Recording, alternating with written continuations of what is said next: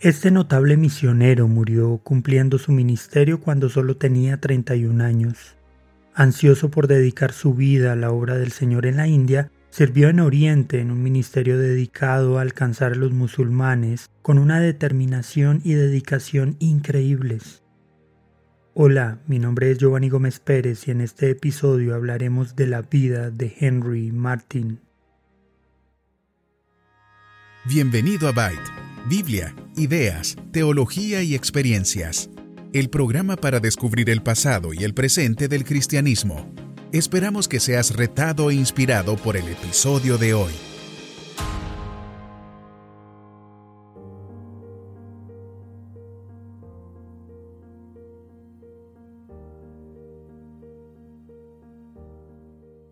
Henry Martin nació en Truro, Inglaterra, donde su padre trabajaba como jefe de oficina de una casa mercante. Su madre murió poco después de su nacimiento. Su padre trató de educarlo, siendo paciente con él e interesándolo en la ciencia. Después de asistir a Truro Grammar School, se dirigió a Cambridge para aprender matemáticas, pero luego se dedicó a una carrera en leyes. Influenciado por su hermana menor y por el gran predicador Charles Simeon, Pronto Henry profesó la fe en Cristo. Martin también se conmovió profundamente al leer los diarios de David Brainerd, el misionero puritano en América del Norte que trabajó apasionadamente entre los nativos americanos en la causa de Cristo. Henry Martin fue senior wangler en la prestigiosa Universidad de Cambridge. Eso significaba que se graduó primero entre los estudiantes de honor en su clase más interesada en las ganancias que en las almas de los perdidos, la East India Company no quería que los misioneros en sus territorios molestaran a la población. Charles Simeon, sin embargo, había estado trabajando en silencio con Charles Grant en la junta directiva de la East India Company para que hombres evangélicos fueran nombrados capellanes de la organización. El objetivo de estos nombramientos era que mientras estos hombres ministraban a los ingleses en la India, pudieran también aprovechar la oportunidad para difundir el Evangelio entre los nativos.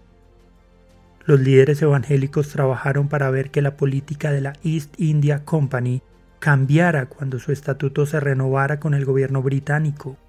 Charles Simeon trabajó con el líder político William Wilberforce en esto para que el Evangelio pudiera compartirse en India y aquellos como William Carey pudieran continuar con su trabajo. Henry Martin se convirtió en uno de los varios jóvenes que el pastor Charles Simeon envió a la India como capellanes de la East India Company.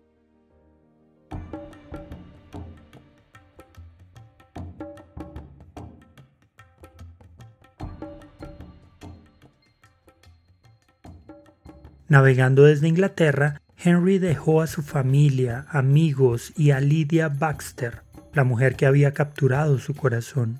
Durante el viaje de 305 días a Calcuta, aprovechó su tiempo para estudiar los idiomas urdu y bengalí. Una vez en India, Martin pasó los primeros cinco meses en Senampore, esperando su asignación.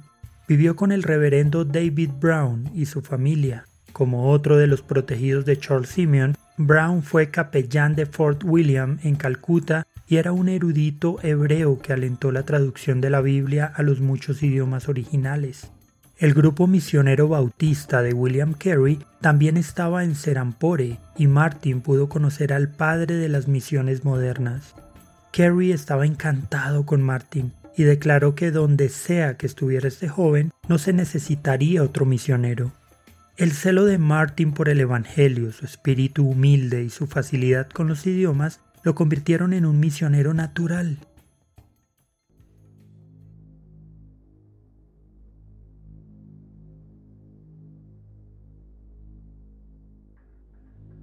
Henry Martin ministró como capellán en la India desde 1800 hasta 1810, primero en Danapur y luego en Kanpur.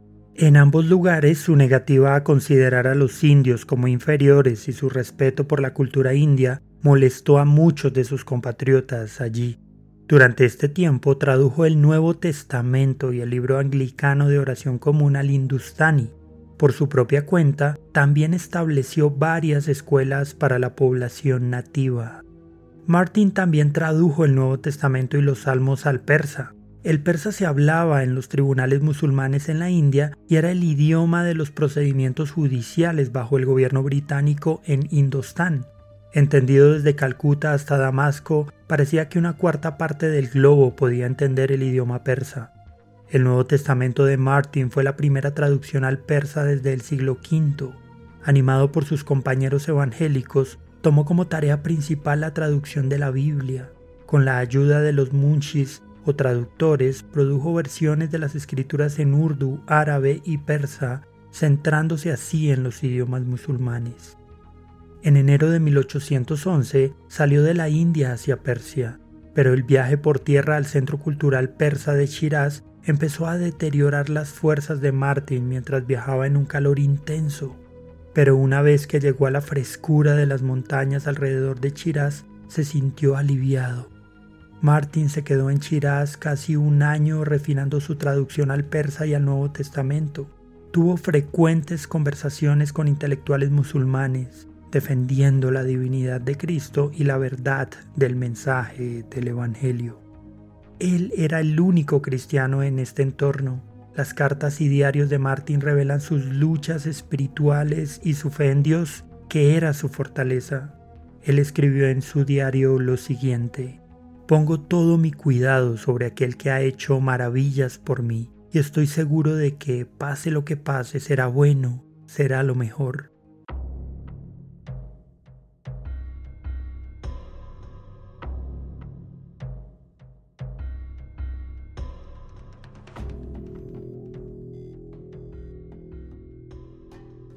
Trabajando implacablemente en su misión, la salud de Martin pronto se debilitó.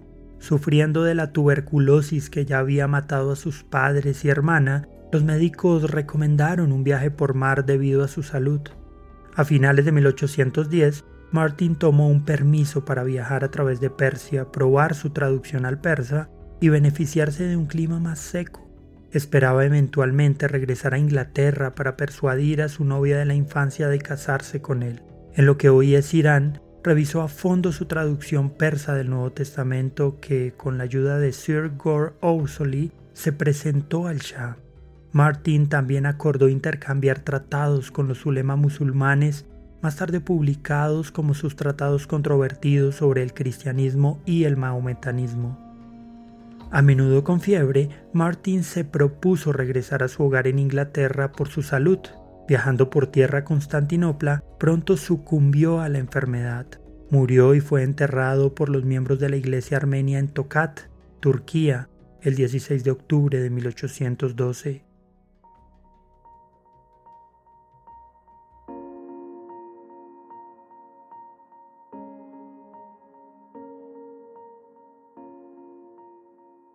El genio de Henry Martin se convirtió con una humildad muy evidente y su amor por Dios se reflejó en su pasión por las escrituras.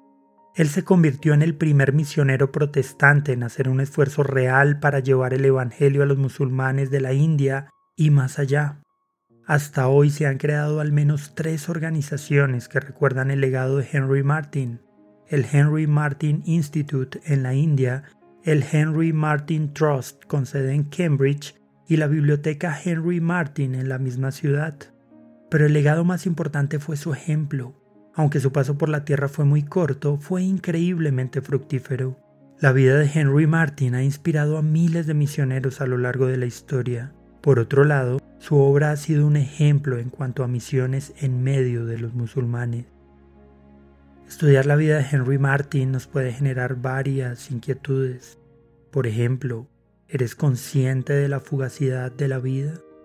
¿Cómo puedes comprometerte a servir al Señor de una forma más apasionada? Gracias por escuchar este episodio.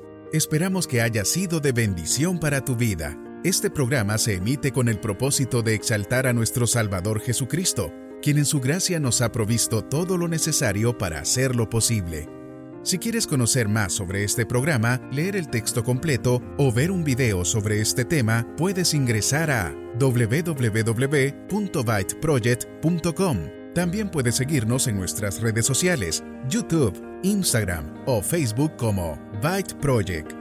No olvides suscribirte para no perderte ninguno de nuestros contenidos. Hasta el próximo episodio.